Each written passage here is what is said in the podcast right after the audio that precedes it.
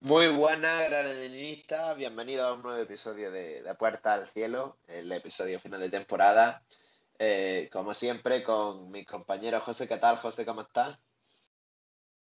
¿Qué tal, Carlos? Pues hoy le decimos a nuestra audiencia, a nuestros oyentes, que finalizamos la temporada del podcast con este especial fin de temporada.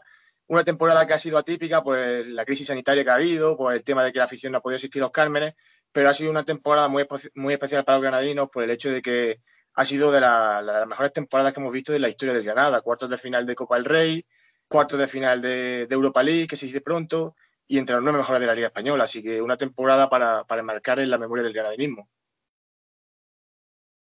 Pues sí, muy, muy de acuerdo contigo, José. Esta temporada yo creo que ha sido muy especial para todos, para nosotros dos, con empezando este, este podcast, que la verdad es que lo hemos disfrutado mucho y hemos, hemos tenido aquí con nosotros en nuestra charla personalidades increíbles que, que, no podíamos ni, ni, imaginar que pudieran estar con nosotros. Y, y yo creo que ha sido un año espectacular para el graninismo. Eh, eh, ese año, este primer año en Europa, en Liga también lo hemos hecho muy bien, en Copa hemos vuelto a vivir un, uno de estos años que, que, hemos llegado a cuartos.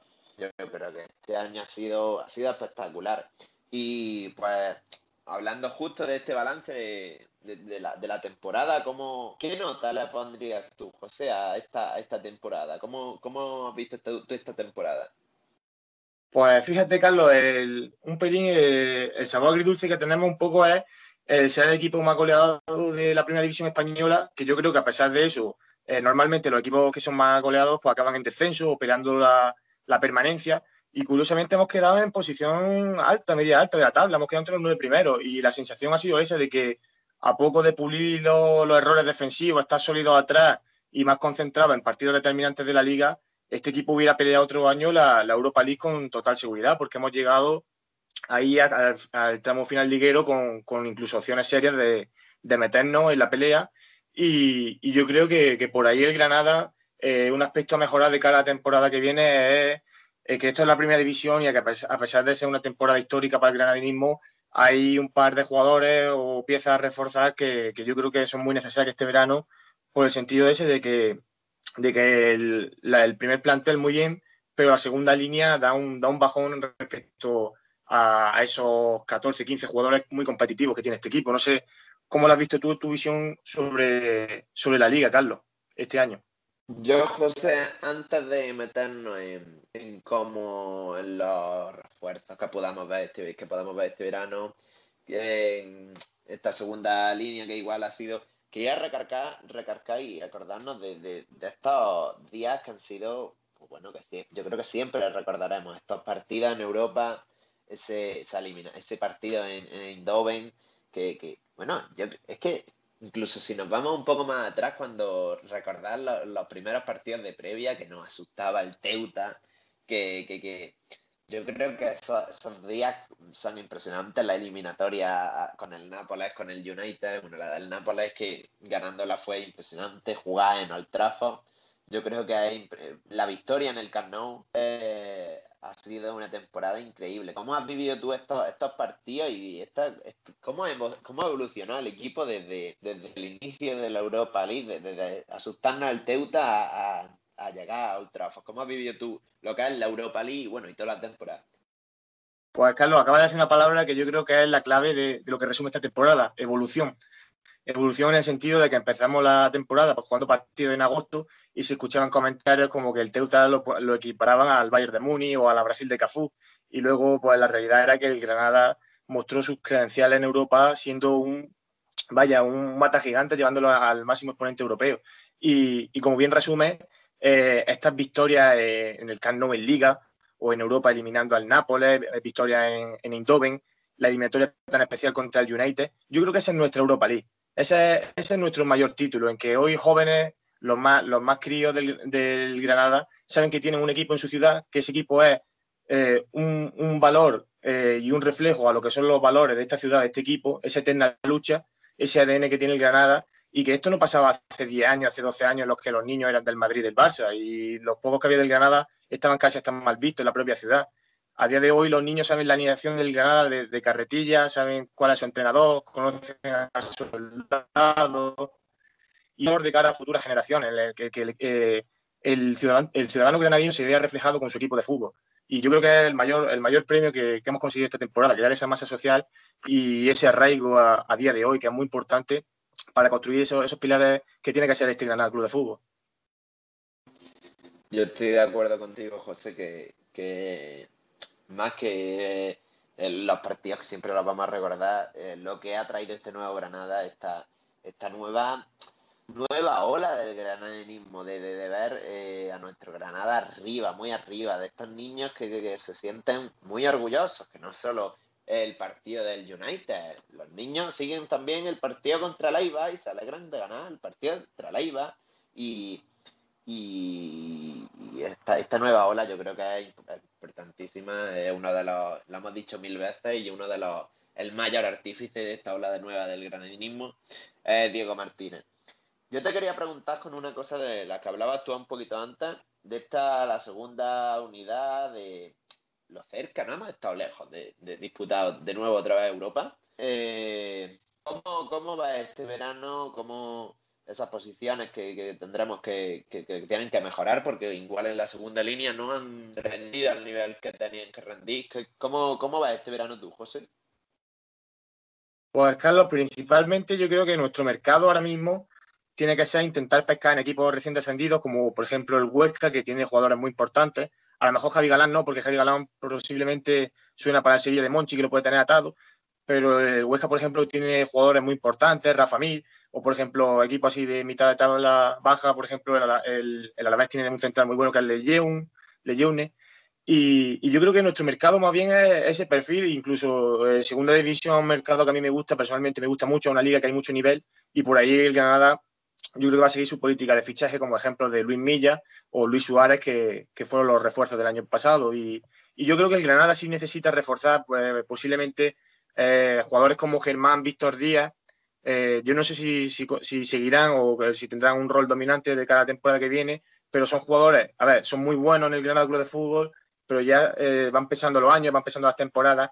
Y yo creo que por ahí, por la línea defensiva, sobre todo, que este año el Granada ha sido el equipo más, que más goles ha encajado, tiene que, reforzar la línea defensiva sobre todo y, buscar sustitutos, eh, por ejemplo, en el medio campo. Eh, eh, no, no, lo vamos ahora a crucificar porque su rol este año ha jugado más partidos de los que él tenía pensado, como el caso de Eteki, te puedo decir Fulquier, por ejemplo, o jugadores así, pero ese fondo de armario, el Granada no puede depender a que se lesione Montoro o que se lesione Machi y de un bajón muy importante. Tiene que tener por lo menos dos, tres jugadores eh, muy competitivos por puesto. Eh, no veo yo, por ejemplo, a, Adrián Marín o, ¿qué te digo yo? Nehuen si sigue, eh, que está cedido por el Atlético Madrid. Esos jugadores mm, no los veo yo de titular en un Granada Club de Fútbol que aspire a estar otro año entre los 10 mejores de la liga, Carlos. Yo antes de entrar en, exactamente X puesto de que, hay que renovar, quiero, quiero, quiero mencionar algo que decía Aguirre hace, creo que hoy o hace unos días, sobre cómo debe crecer el club. Y una de las cosas que mencionaba era eh, que creciera la red de scouting del Granada. Eh, actualmente la red de scouting, la Liga Española, en lo que es España, segunda ha sido increíble. Hemos fichado a, casi las mejores joyas de, segunda. O sea, el año anterior, el año pasado, ¿qué jugador había mejor que Milla o que Suárez? O sea, a mí me parece que en España está el mercado eh, lo tenemos bastante, bastante visto y bastante controlado. Pero creo que, tenemos que buscar otros mercados. Es posible que Diego sea uno de los que eh, esté parando ese, esa entrada de jugadores quizás de otros países porque parece que yo lo que tengo entendido es que prefiere que la entiendan y, pero yo creo que aún así tenemos que buscar en otros mercados. Creo que el mercado francés es un mercado a explotar, aún lo muy explotado que está ya. Creo que sigue siendo un mercado a explotar por eh, mil problemas económicos que tienen con, eh, con las teles y con todo. Creo que aún así sí, sí puede seguir explotando el mercado francés. Eh, se pueden seguir explotando un montón de mercados más. que aunque no le entre en las miras mucho a Diego, creo que pueden ser, que, que son eh, clave para que el Granada siga creciendo en, a nivel de jugador, a nivel de club. Sobrepuesto en, de, a reforzar. Es verdad que Germán y Víctor no han dado ya el nivel que, se le esperaba. Bueno, es que sí, ya se esperaba un pequeño bajón. El bajón ha sido más grande de lo esperado. No creo que haya que, que, que, incluso deshacerse de ella, pero igual si hay que buscar a alguien más, más titular. Por ejemplo, tú mencionabas a Fulquier. Lo hemos crucificado aquí bastante, pero a mí me ha gustado su final de temporada, quizás otro final de temporada como el anterior que nos lía para, pero eh, yo creo que, por ejemplo, donde más tenemos que centrarnos en, la posición del central, de los centrales, quizás uno o dos, porque ahora actualmente en plantilla tenemos a Germán y Domingo. Y me parece que uno o dos centrales casi a nivel titular necesitamos, más si se va Diego, si se va Domingo. Eh, creo que hay que centrarse también en quizá un, interior por, por, por, por Yangel. Algún banda, algún banda a mí, pero por ejemplo, la posición del lateral derecho con Fulquier y Guini a mí y Víctor, a mí me parece que, por ejemplo, está, está totalmente cubierta. ¿Qué piensas tú sobre, sobre esta posición a reforzar?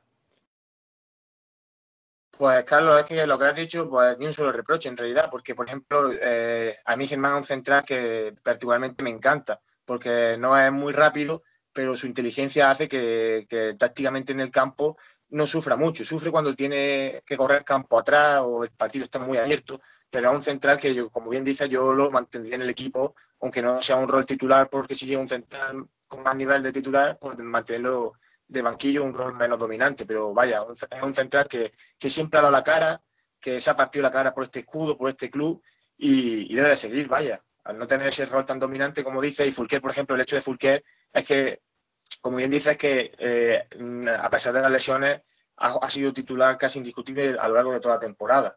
Y, y, bueno, en cuanto a la plantilla, Carlos, a mí lo que realmente me da es que, por ejemplo, jugadores como Kennedy, que vuelven de la afición, que, no hayan sentido el calor de la afición en Granada, que no hayan conocido la afición en los Cármenes, eh, que incluso pueda ser el último partido de Diego Martínez, que Ángel Herrera vuelva de, a, su equipo porque tiene una cláusula ya que, 20 millones o 30 millones, que es lo que se habla, no sé si Granada tendrá ese poder adquisitivo para económicamente eh, hacerse con, sus servicios. Y son jugadores que, que tras esta temporada pues, se merecen el calor de la afición y el calor de, del público, vaya. Y como comentaba antes, Carlos, ha sido una temporada para recordar por, el hecho mismo de que en el podcast, acuérdate de los meses de enero, febrero, eh, meses en los que nosotros habríamos cada semana de programa echándonos las manos a la cabeza de, que ya estamos incluso asustados de que así todas las semanas arrancamos con la noticia de que hemos ganado, de, de victorias importantes, de que estamos en cuartos de copa, que, que, nos, que nos enfrentamos contra el Nápoles, y eran semanas de auténtica locura en los que tanto nosotros como la afición ha sido, ha sido este año histórico lo que, lo que hemos presenciado con este, con este equipo.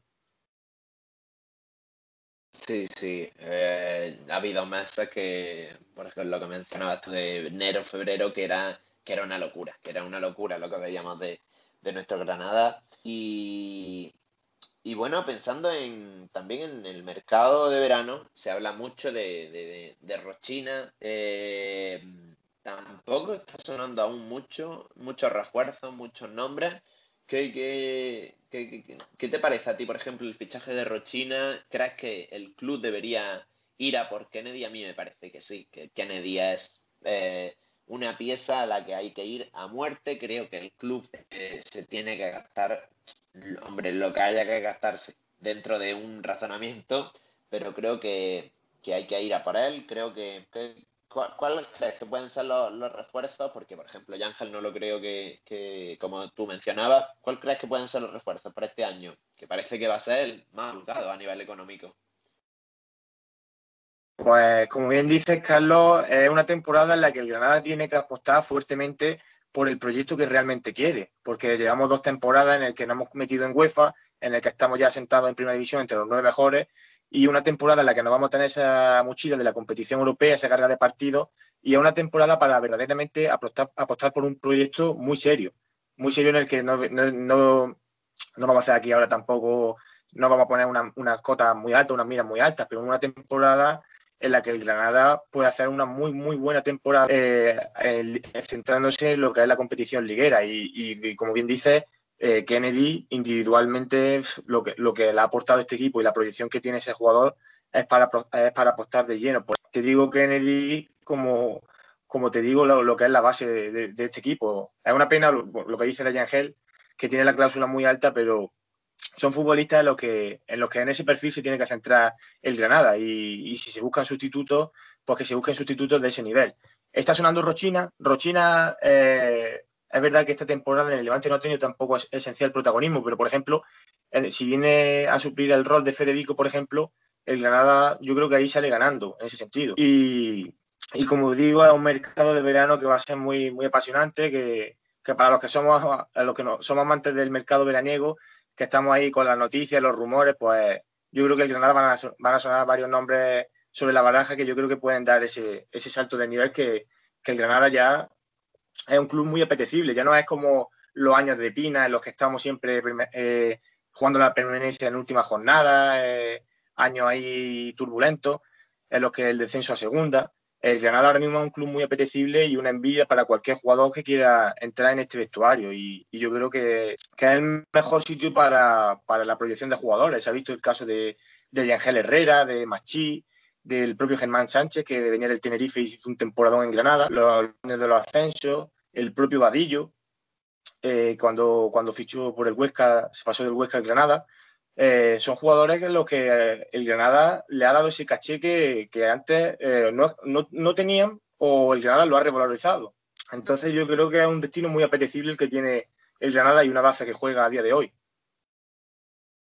Además de para jugadores, uno de los ha sido un destino muy apetecible para, la pieza central de este, de este proyecto. hablábamos de el Granada tiene que que el Granada y sobre todo la propiedad tiene que, destacarse sobre qué proyecto quiere, qué Granada quiere para el futuro. Y uno de los puntos clave ha sido la renovación de Diego Martínez. La, directiva y la propiedad parece que está muy comprometida con, su renovación, que parece que le van a dar todo lo que quiere. Eh, ¿Cómo ves? ¿Cómo ves tú la, renovación de Diego? Yo como, como parece que todo el mundo ahora más confiante en que se quede, pero es que la verdad es que eh, este año y este final sabe mucho a, fin de ciclo, pero, pero a mí me encantaría que se quedara. Creo que el Granada y la dirección tienen que apostar por él siempre. Diego Martínez, eh, yo creo que, se ha ganado su sitio como siendo una de las figuras históricas del, del Granada. ¿Qué crees? ¿Que, cómo, ¿Cómo va la renovación de Diego? Pues Carlos, uno de los nombres que está sonando sobre la mesa es el Getafe. Y yo personalmente no entendería eh, que, Diego dejase, por ejemplo, el banquillo de Granada para irse a un Getafe que está en proyección, que esta temporada estaba ahí jugándose el descenso y la última jornada y sería yo creo que un paso atrás en su carrera eh, el hecho de dejar Granada, que emocionalmente Diego tiene un, vínculo muy fuerte, como él ha dicho, como ha demostrado, y, eso es que está sonando sobre la mesa. Yo personalmente eh, creo que sería un error eh, dejar, dejar Granada para Madrid a coger el, testigo de, de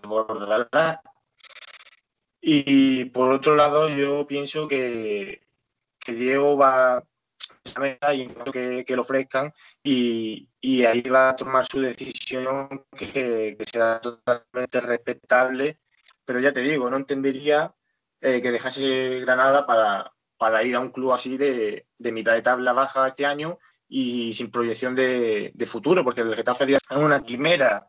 Granada sabes que tiene una base, que va a pelear, que, que juega 100% con Diego Martínez, que Diego Martínez se está haciendo un nombre en el Granada, que es lo importante, que como hemos dicho en podcast anteriores, eh, del rol de entrenador lleva el rol de director deportivo, el representante de la afición, incluso en rueda de prensa ha sido representante de la afición, el que ha sacado la cara por, por este Granada, y yo creo que su involucración a día de hoy ha sido total. Espero que, la decisión que se tome sea con cabeza y, pensando en, en, lo mejor para su futuro, pero también pensando en lo mejor para este Granada. Os preguntaba hace, hace ya bastante episodios que si Diego para vosotros era, no recuerdo con qué, con qué invitado estábamos, que Diego para vosotros era la figura, el entrenador más importante de la historia del Granada. Te pregunto ahora, José, si a ti te parece la figura más importante de la historia del Granada. Yo por mi parte te digo que sí. ¿Tú qué piensas? Hombre, Carlos, realmente de los años que nosotros llevamos siguiendo al Granada, que somos relativamente jóvenes, es sin lugar a dudas las temporadas en las que más, más, hemos disfrutado y más nos hemos visto vinculados y arraigados con este equipo. Y, su, su, gran parte de culpa ha sido por, por él, porque cogió un proyecto en el que ha apostado por jugadores en los que no se esperaba el rendimiento que realmente han dado, venían de un perfil medio bajo y le ha sacado el, el 100% prácticamente a todos los jugadores. Sí que es verdad que el Granada a día de hoy tampoco eh, puede eh, centrar todo el 100% del proyecto a la decisión de Diego Martínez. Diego Martínez tiene que llegar a un punto en el que tiene que decidir, sentarse y, ver lo que quiere. Y el Granada tampoco se puede estancar mucho eh, en, ese, en esa negociación. Tiene que apostar todo, porque Diego Martínez tiene que ser la primera y única opción. así lo veo yo, que tienen que apostar por él a muerte. Y, y a raíz de ahí, pues que todo lo, todo lo que se, se negocie sea en beneficio al Granada Club de Fútbol, porque ante todo eh, el Granada y los valores de este equipo tienen que, permanecer y seguir este quien esté al frente del banquillo. Y, pues esa, es mi opinión, Carlos. ¿Es la figura más importante de la historia de Granada, sí o no? ¿Qué me responde? Sí, sí, yo creo que sí. Yo te diría que sí, vaya.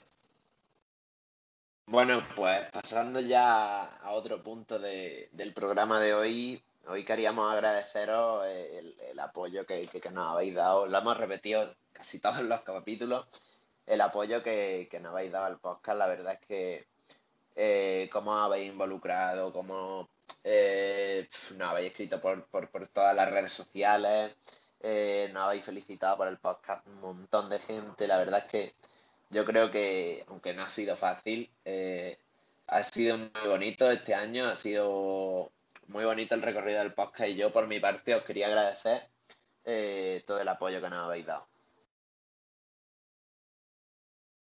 Pues Carlos, ahí realmente eh, no, no, podemos decir ni, un solo reproche porque han estado al pie del cañón, no han seguido todas las semanas, todos los episodios como decimos, eh, este podcast no es solo de nosotros que lo hacemos, este podcast lo sustentan todos los que han colaborado, todos los que han participado, y ya no solo eso, sino todos los que han dado apoyo eh, en redes sociales, los que han dejado su comentario cada semana, gastando minutos de su tiempo eh, para decirnos, pues estoy de acuerdo en esto, o me ha parecido esta semana tal, esta semana me he reído mucho. vaya, mil anécdotas, mil sensaciones que han compartido, que han dejado sus comentarios, gastado tiempo de, de su vida sin realmente conocernos, y para nosotros, pues eso es lo que nos llena a nosotros de, orgullo, pero también por mi parte decir que, por ejemplo, eh, aunque nosotros en, todas las entrevistas, en todos los podcasts, para nosotros realmente hemos aprendido de todas las charlas, porque casi todos los que han venido, eh, jugadores, periodistas, son gente a la que seguimos, gente a la, que admiramos, incluso aficionados que han compartido sus opiniones, sus sensaciones, anécdotas, eh, peñas del Granada Club de Fútbol, peñas de fuera de Granada, de, a miles de kilómetros, toda la semana hemos aprendido de todo y cada uno de los, nuestros invitados, pero también comentar un poco la, ese de puertas al cielo que está ahí, que no se ve, que no todo ha sido color de rosa. Por ejemplo, Carlos, tú bien lo sabes, que has estado en la facultad, que has tenido los exámenes finales y ya está con el móvil pendiente del podcast por si te hablaba algún invitado, o días en los que se ha tenido que subir un vídeo y no se subía, tardaba en subirse y ha estado ahí formateando, descargándote el programa y, semanas de, tensión que hemos disfrutado mucho, pero como bien digo, eh, no ha sido todo de color de rosa, hemos tenido también un poco de traba ahí en las que, en las que le hemos dedicado mucho tiempo. Tú personalmente te has dejado la vida en el podcast. Eh, semanas en las que ya, te, como, como, te digo, con la cabeza puesta en el podcast y, y con, a pesar de todo, tarea, trabajo, estudios. Y por esa parte también pues hemos tirado, hemos tirado para adelante por, por, la gente, porque nosotros realmente hemos dado un servicio que es el que nos gustaría a nosotros ver desde fuera, como hemos dicho. Si, si hacíamos algo, teníamos claro que íbamos a ir con todo, a hacer el contenido que a nosotros nos hubiera gustado ver desde fuera. Y por ahí yo creo que, vaya, yo no sé si habrá salido bien, mal, pero, pero hemos puesto toda la carne en el asador y hemos ido a muerte. es verdad que, siempre acorde a nuestros medios y, recursos que disponemos, porque nosotros, claro que nos hubiera gustado traer a la CREN de la CREN, pero ahí con, la verdad que no tenemos ningún, ningún reproche porque todos los que hemos contactado, vaya, han sido mm, de bien recibo, de decir, venga, vamos esta semana, dime hora, dime fecha, y por ahí no tenemos ni un solo reproche porque se han involucrado, vaya, al 100% y, y es de quitarse el sombrero. Pero, por ejemplo, también hemos, hecho ofertas y invitados en los que, por ejemplo, no ha habido respuesta o entonces un poco esa sensación. No sé, Carlos, ¿cómo, cómo harías tú el balance de este año? Yo lo primero, José, eh, quería agradecerte a ti y a Iván porque os uniste ya a mi idea loca de, de, de, finales de verano de, bueno, de empezar este podcast de como has dicho tú, no queríamos hacer cualquier cosa, queríamos hacer algo que, tuviera un trabajo, que tuviera un detrás, que, se viera, que, al final reportara un producto. No, lo sabemos que no, ha sido el mejor, no hemos tenido nuestros fallos, pero, pero que lo hemos intentado siempre hacer lo mejor que hemos podido. A mí la verdad es que me ha parecido un proyecto muy bonito, a mí me ha encantado esta temporada. Sobre los invitados, yo solo tengo palabras de agradecimiento con, con tanta gente que, que, que, desinteresadamente se ha venido aquí a, a nuestro podcast a echar su ratito de charla con nosotros, que, la verdad es que por recordar algunos de los invitados eh, con Paco, con Paco Cuenca, con, con Rafa Lamela, con Fran, con Fran Sánchez, con bueno, mil, mil invitados ya han habido aquí, con Aguirre, con que la verdad, con Alex, con bueno, eh, para mencionar porque es que la verdad es que solo tengo palabras de agradecimiento con todos, con que, que, nos han prestado su tiempo y sus su ganas de hablar de su Granada con, nosotros. Y, bueno, pues poco más que decir tampoco, pues eso, mucha, mucha, mucho agradecimiento, mucho... Bueno, José, ¿tú querías comentar algo más? Bueno, pues Carlos, a mí me gustaría hacerte una pregunta, y ya que estamos hablando del balance y lo que ha sido el año del podcast, me gustaría preguntarte cuál ha sido tu episodio favorito y, que me digas por qué, porque como, está bien, como bien dices, han pasado periodistas, han pasado aficionados, jugadores, directores deportivos y hay una amplia, una amplia gama que, que puedes elegir, pero ¿con cuál, qué episodio te quedaría? Hombre, la verdad es que a mí, a mí me han gustado mucho, pero la verdad es que el primero con Paco fue, fue muy especial, con el primer invitado. Con Rafa a mí me parece que tuvimos una charla increíble de, eh, con Fran, la verdad que hablas con, un director deportivo de tu Granada, con, con Rubén Torrecilla, con una persona muy importante en el club ahora mismo, que es entrenador del filial, que exactamente justo esta semana hemos conseguido el mantenernos en segunda red, que desde aquí les felicitamos. Si me tengo que quedar con una, la verdad, yo creo que con la de Rafa Lamela a mí me encantó, la verdad, esa, esa entrevista, a mí me pareció de un valor eh, impresionante. Y, José, ¿cuál fue? ¿Cuál ha sido el, partido así, el partido, perdón, el programa que más te ha gustado a ti?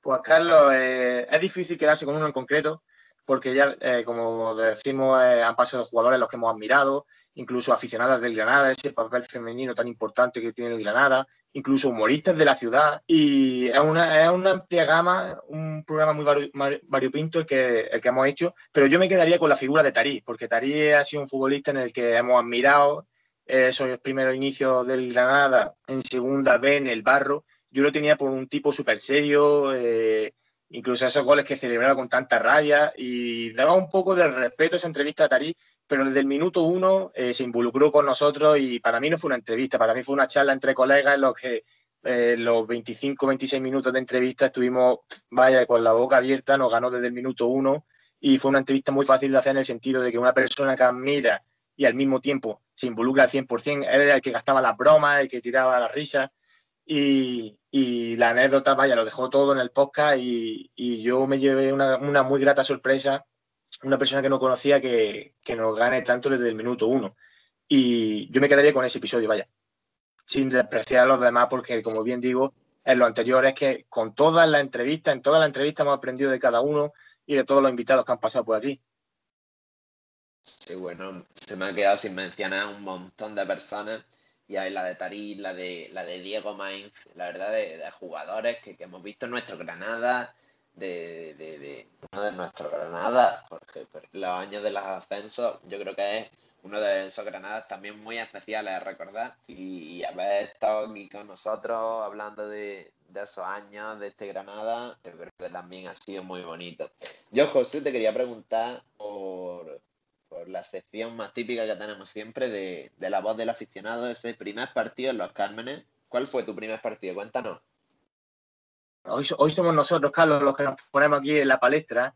Pues curiosamente, eh, mi vínculo con el Granada Club de Fútbol eh, viene a, raíz familiar, mi familia es muy futbolera, pero hace ya 12, eh, 13 años, me parece que es, cuando el Granada estaba, bueno, sería el Granada la época del tanque Bordi, cuando echaba el Granada por Localia. Pero mi primera oportunidad que tuve la experiencia de disfrutar y de, asistir por primera vez al Nuevo Los Cármenes fue cuando en mi pueblo, en vez de Granada, que allí, a pesar de, como nuestros oyentes lo conocen por porque es el pueblo que mejor vino monstruo tiene de, la provincia. Aparte de eso, hay una, pasión futbolera muy grande.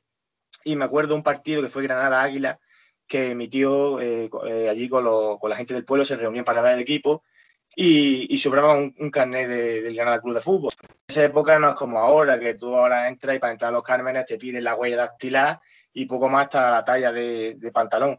En esa época entraba gente, yo creo que entraba gente hasta con el carnet de Granada 74 en esos años. Y, curiosamente se quedó un carnet libre y el primer partido fue un Granada 7, Águila 1, que lo recuerdo, vaya, lo recuerdo, lo tengo grabado en mi retina a la perfección. Fue un, recital, fue la llegada de Pina y ese proyecto de jugadores como Nión, Dani Benítez, jugadores los que era un espectáculo realmente verlo en el campo. Y, el partido en sí fue un recital del Granada que desde ese día apostaba y se sabía que ese equipo iba a ascender pero más que lo que es el resultado y el Granada Club de Fútbol, yo me quedo con la sensación de, subir la escalera y la, primera visión, ver el césped, el olor a hierba y, esos focos encendidos y ver los Cármenes enteramente involucrados con su equipo, que yo más que lo que recuerdo del partido es que me, acuerdo del fondo sur, me pasé casi todo el partido mirando a la afición, los tambores, los cánticos, que salí, salí del estadio ya sabiéndome la estructurada y, todos los cánticos del Granada, y lo recuerdo, vaya, a la perfección.